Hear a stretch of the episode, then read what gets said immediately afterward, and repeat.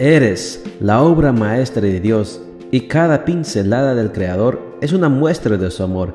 Presentamos la lectura devocional para damas, Pinceladas del Amor Divino, escrito por Erna Alvarado Poblete en la voz de Ruth Vargas desde Estados Unidos para todo el mundo de habla hispana. Muy buenos días querida amiga. El Señor te bendiga y te guarde. Hoy es miércoles 23 de junio. El título de la matutina para hoy es El amor que hace madurar, el cuidado emocional.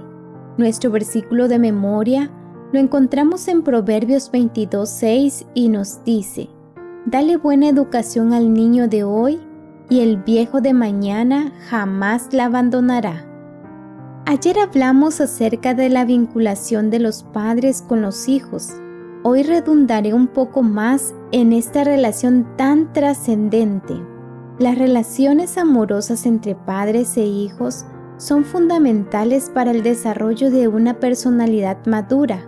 Sin embargo, son pocos los padres a quienes les resulta fácil construirlas. El desapego entre padres e hijos es algo cotidiano, propio de esta sociedad y desgraciadamente una tendencia en aumento. Con relaciones amorosas no me refiero solamente a caricias físicas y psicológicas, sino también a la atmósfera que debe rodear a nuestros hijos. Relacionarse amorosamente con un niño también significa brindarle cuidado, atención y aprecio. Los niños necesitan a alguien que les advierta de los peligros a los que se exponen y son los padres en primera instancia los que deben hacerlo, más aún la madre, pues es ella quien por lo general permanece más tiempo a su cuidado. Los límites sostenidos en una actitud amorosa pero firme son la mejor salvaguarda contra los peligros. A medida que los hijos crecen, los límites pueden ensancharse hasta que ellos alcancen autonomía y madurez. Por otro lado, las reglas del hogar deben ser establecidas tomando en cuenta la naturaleza infantil, la edad del hijo y su temperamento.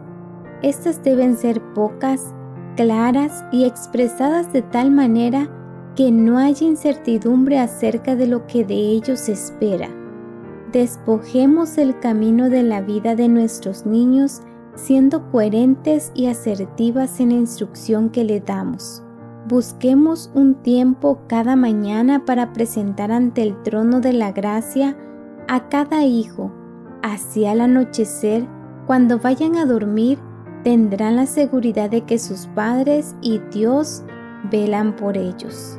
Los que están unidos por vínculos sanguíneos se exigen mucho mutuamente. Los miembros de la familia debieran manifestar bondad y el amor más tierno. Las palabras habladas y los hechos realizados debieran estar en armonía con los principios cristianos. En esta forma, el hogar puede ser una escuela donde se preparen obreros para Cristo.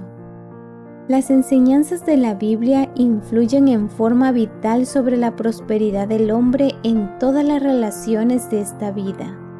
Desarrolla los principios que son la base de la prosperidad de una nación, principios vinculados con el bienestar de la sociedad y que son la salvaguardia de la familia.